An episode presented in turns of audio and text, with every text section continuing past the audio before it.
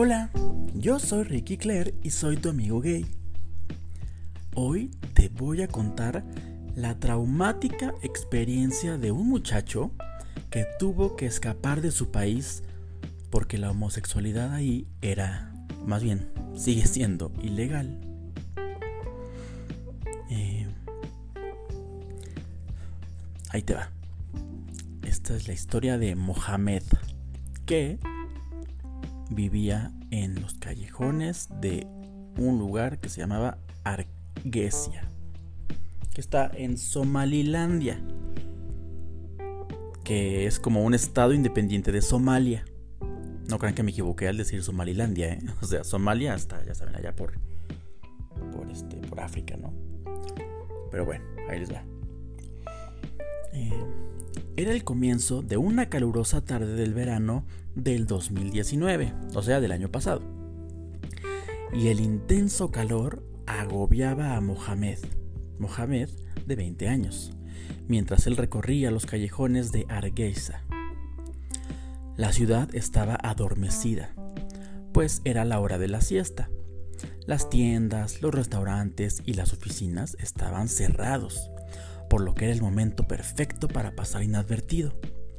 Secretamente, Mohamed iba a la casa de su novio, su novio Ahmed. Y pues bueno, tener novios, o sea, más bien ser homosexual en este lugar, era un acto castigado con prisión y a veces hasta con la muerte. Recuerden que esto está en África Oriental, ¿eh? Eh Argeisa es la capital de la autodeclarada República de Somalilandia, que se separó de Somalia hace casi 30 años. Ahí los tribunales hacen cumplir la Sharia. La Sharia es una ley islámica que considera la homosexualidad como ilegal, lo que obliga a la comunidad LGBTIQ eh, a, ocultar su sexualidad y vivir con el miedo a ser expuestos. Y pues a este muchacho Mohamed que él dice que es bastante femenino, pues le fue más difícil hacerse pasar por heterosexual. Porque pues otros sí trataban ahí más o menos de ocultar su, su, jotería, pero pues mm, este Mohamed era muy, muy jotita y pues le era muy difícil actuar como heterosexual. Bueno, regresando a la historia, este día, como ya era costumbre, Mohamed y Ahmed iniciaron un momento romántico a puerta cerrada. Pero de repente, la hermana de Ahmed entró inesperadamente en la habitación y la joven comenzó a gritar inmediatamente, despertando a toda la casa y en cuestión de minutos, Mohamed tuvo que salir por la puerta y se escondió en la casa de un amiguito rapidísimo, donde ahí recibió una llamada telefónica escalofriante de alguien que quería ayudarlo y le dijo, no vuelvas a casa, porque tu familia se está preparando para matarte. Imagínense. yo creo que debió de haber sentido súper feo, ¿no? Mohamed nos cuenta, la primera vez que me di cuenta de que había algo confuso sobre mi sexualidad y sobre mi deseo por los hombres y sobre las cosas que me gustaban fue cuando yo tenía como 4 o 5 años. Cuando era joven, compartía una habitación con mis hermanos mayores y con mis primos. Por las noches discutíamos sobre muchachas y pues durante las conversaciones en la cama nos preguntaban me preguntaban deliberadamente cuál es la parte favorita del cuerpo femenino de una chica. O sea, ¿cuál es tu parte favorita del cuerpo de una chica? Fue entonces cuando supe que yo era diferente, porque en realidad no me gustaba ninguna parte del cuerpo de ninguna muchacha. Eh, Mohamed prefería el maquillaje y la belleza. Por eso le gustaba más estar mucho tiempo con sus hermanas en lugar de con sus hermanos. Y muchas veces se probaba sus vestidos. Y después de ser sorprendido por tercera vez por su madre, mm, pues ella sintió que tenía que hacer algo para que cambiara la forma de, comportarse de su hijo Mohamed. Entonces la mamá le ordenó a su hermano mayor que le enseñara ciertos pasajes del Corán. El Corán es como una Biblia una Biblia del, del Islam. Y pues todas las noches Mohamed se veía obligado a recitar la siguiente frase. Dios castiga a los hombres que se hacen parecer mujeres y también a las mujeres que se hacen parecer hombres. Total que el hermano de Mohamed le dijo que estaba haciendo enojar a Dios y que lo iba a maldecir porque ya está planeado que, se fuera al infierno por ser eh, homosexual. Mohamed tenía 10 años y no podía soportarlo. Él se despertaba eh, a mitad de la noche gritando y sudando y diciendo, ayúdenme, sálvenme de Dios porque me va a quemar en el infierno. Y pues por un tiempo Mohamed trató de satisfacer a su familia y comportarse como los otros niños. Pero pues después de todo no podía hacer algo que no le gustara. O sea, él era muy jovencito y a los jovencitos se les olvida todo el tiempo estar este, fingiendo cosas. Total, finalmente cuando Mohamed cumplió 12 años, su madre lo envió a un centro de rehabilitación para homosexuales. Ay, no. Esos centros son instituciones diseñadas para reformar a los niños, adolescentes y adultos considerados como extraviados de los valores. Y se encuentra en muchos lugares de África. En estos centros las personas son retenidas en contra de su voluntad, bajo condiciones duras y abusivas. Según Mohamed, muchas veces los centros son manejados por estafadores que distorsionan las escrituras islámicas para obtener ganancias financieras, porque evidentemente a golpes y, y, así como amenazado, pues nadie va a cambiar realmente su comportamiento homosexual. Tal vez actúen y finjan que ya no son homosexuales, pero realmente nunca van a cambiar. Estos lugares son ilegales en muchos lugares del mundo. En México ya es ilegal, pero bueno, en África todavía no. La familia de Mohamed creía que su comportamiento feminado se debía a que estaba poseído por un espíritu femenino y maligno. Imagínense.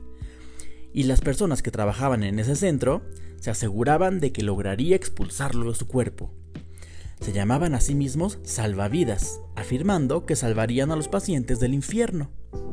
Mohamed nos cuenta que este lugar es lo peor que hay en el mundo y que de verdad es como realmente vivir en el infierno. Todos los días le enseñaban cómo comportarse como un hombre varonil tradicional.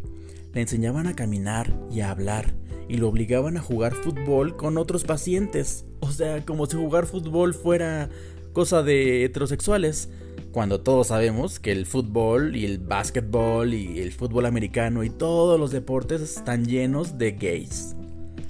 Bueno,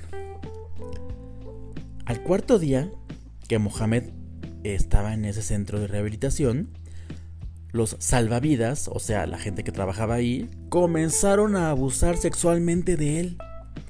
Solían violarlo a medianoche y a veces hasta en grupos de varias personas.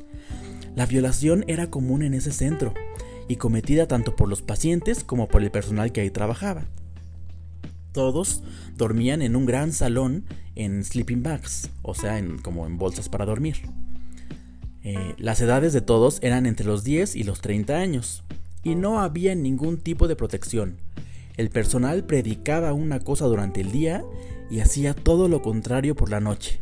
O sea que en el día a todo mundo lo adoctrinaban para que ya estuvieran comportándose como machitos y que no fueran gays y así. Pero en la noche se cogían a todos. O sea, qué incongruentes. Para expulsar a los espíritus, a los pacientes a veces les suministraban bebidas a base de una hierba medicinal llamada armal, que es muy parecida a la ayahuasca. Induce alucinaciones y vómitos con la promesa de iluminar el espíritu y realizar una limpieza. Sin embargo, según reportes, las cantidades administradas en los centros de rehabilitación muchas veces superaban muchísimo las dosis seguras, lo que puede ser letal, sobre todo para los niños. Mohamed nos cuenta, lo único que recuerdo es que estaba volando en un lugar lleno de estrellas. No sé qué pasó durante todos esos días, No sé cuántas veces me violaron, simplemente no sé nada. La última vez que le dieron esas hierbas, Mohamed terminó en el hospital y dice que desde entonces padece dolores de estómago. Después de ser dado de alta de aquel centro, Mohamed aprendió a ocultar su orientación sexual durante la mayor parte de su adolescencia. Pero todo cambió cuando conoció a Ahmed, su novio. Lo conoció en un grupo secreto de chat que había para gays somalíes. Eh, ellos se encontraron en, a puerta cerrada muchas veces y tuvieron muchísimos encuentros así a escondidas. Pero bueno, la última vez, después de escapar de la casa de Mohamed, cuando la hermana de este estúpido los delató, él tuvo que escapar porque la familia estaba a punto de matarlo. Total, que él planeó su vida.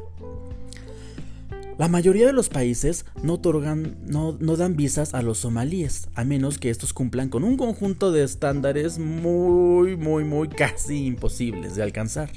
O sea que tienen que tener decenas de miles de dólares en una cuenta bancaria y trabajo estable y bla, bla, bla, bla, bla. Y además para los que viven en Somalilandia es aún más difícil, porque solamente Etiopía, Kenia y Sudáfrica los reconocen como un estado independiente. Las opciones son muy limitadas para estas personas.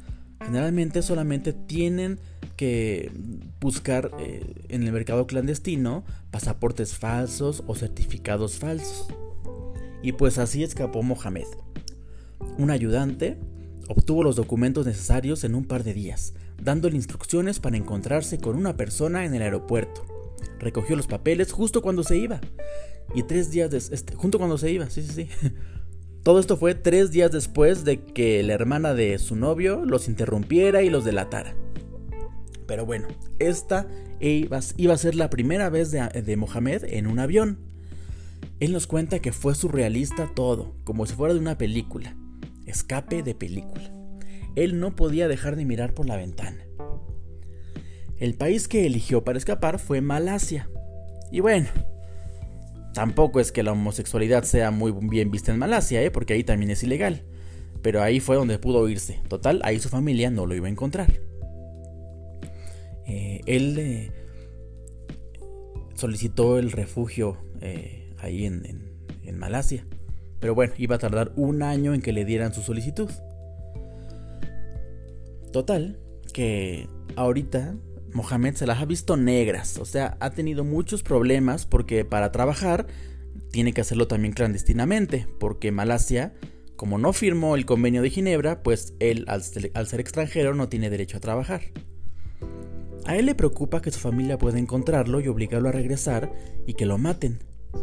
Ya no puede confiar plenamente en otros refugiados somalíes, ni en otros solicitantes de asilo en Malasia, porque estos, al verlo como, una competencia, pues podrían delatarlo.